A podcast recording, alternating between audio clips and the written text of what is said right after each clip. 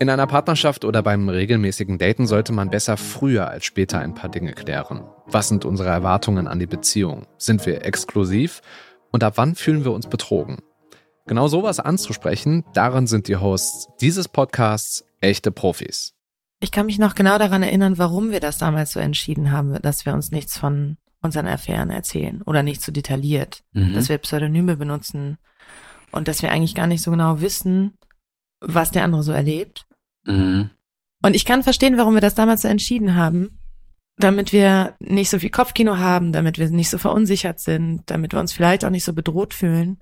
Aber ich bin auch richtig froh, beziehungsweise ich bin wahnsinnig neugierig darauf, wie das so sein wird, wenn wir uns das jetzt erzählen. Ich bin froh, dass wir uns entschieden haben, uns davon zu erzählen. An mancher Stelle habe ich vielleicht auch Schiss, weil es wird bestimmt auch nicht immer einfach zu, äh, sein, alles so zu hören. Mhm.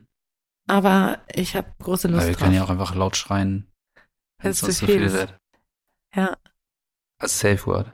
Einfach mega laut schreien. Mega laut schreien. Und wegrennen. Okay, das kann ich. Das sind Max und Anna Zimt. Seit 19 Jahren sind sie zusammen, seit 11 Jahren polygam. Und ihr hört den Podcast-Podcast von Detektor FM und wir empfehlen euch heute Max und Anna Zimt Geschichten einer offenen Beziehung. Anna Zimt ist Autorin und Podcasterin. Sie hat zwei Bücher über ihre offene Ehe und ihre sexuelle Selbstbestimmung geschrieben, coacht andere Menschen und zeigt auf Social Media Gesicht. Bei ihrem Mann Max steht nur seine Stimme seit dem gemeinsamen Podcast mit Anna in der Öffentlichkeit. In ihren Geschichten einer offenen Beziehung teilen sie ihre Erfahrungen als nicht monogam lebendes Paar. Und dann haben wir im Flur rumgemacht und ähm, ich glaube, das hätte dann auch so nahtlos irgendwo anders landen können. Als ihr euch, ganz kurz, ja. ihr hattet euch ja schon mal kurz einmal getroffen, mhm. um genau diesen, um abzuchecken, gibt es da irgendwie einen Vibe oder nicht. Und habt mhm. ihr da auch schon mal irgendwie geknutscht oder so, sodass du, ihr wusstet, ja. so dass das passt? Mhm. Ah, gut. Weil dann kann man sich ja auch quasi drauf freuen, wenn man schon. Ja, weiß, genau. Dass, ich wusste, Knutschen ist super. Ja, cool. Und das ist ja schon mal ein. Das ähm, ist die halbe Miete. Ja, vielleicht die Dreiviertelmiete. Ja. Bis Anna und Max soweit waren, so offen über die romantischen und sexuellen Erfahrungen außerhalb ihrer Ehe zu sprechen, mussten sie viel üben, viel Eifersucht überwinden, viel miteinander wachsen. Sie waren füreinander die Jugendliebe, haben sich getrennt, und sich ausprobiert. Und als sie dann wieder zusammengekommen sind, haben sie sich gefragt, wie soll unsere Beziehung in Zukunft aussehen?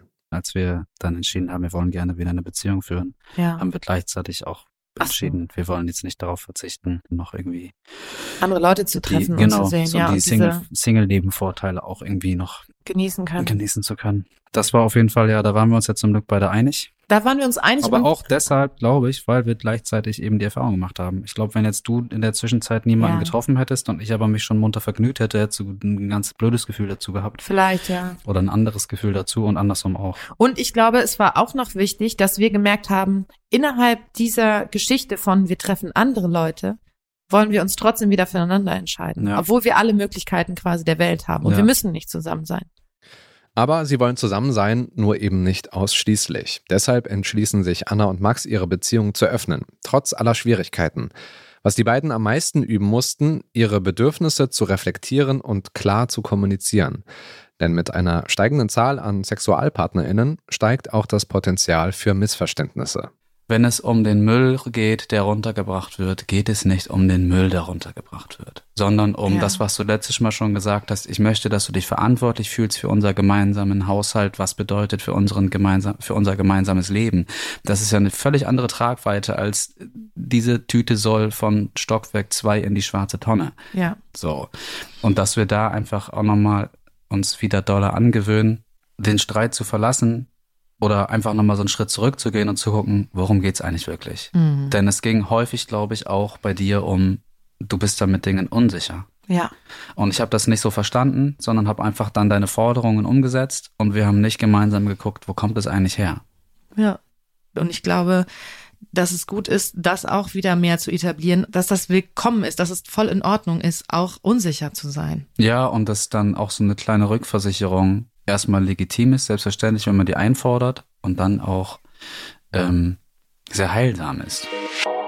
Anna und Max sind in ihrer offenen Ehe schon durch viele Höhen und Tiefen gegangen. Sie haben sich und ihre Beziehung immer wieder hinterfragt und neu ausgelotet.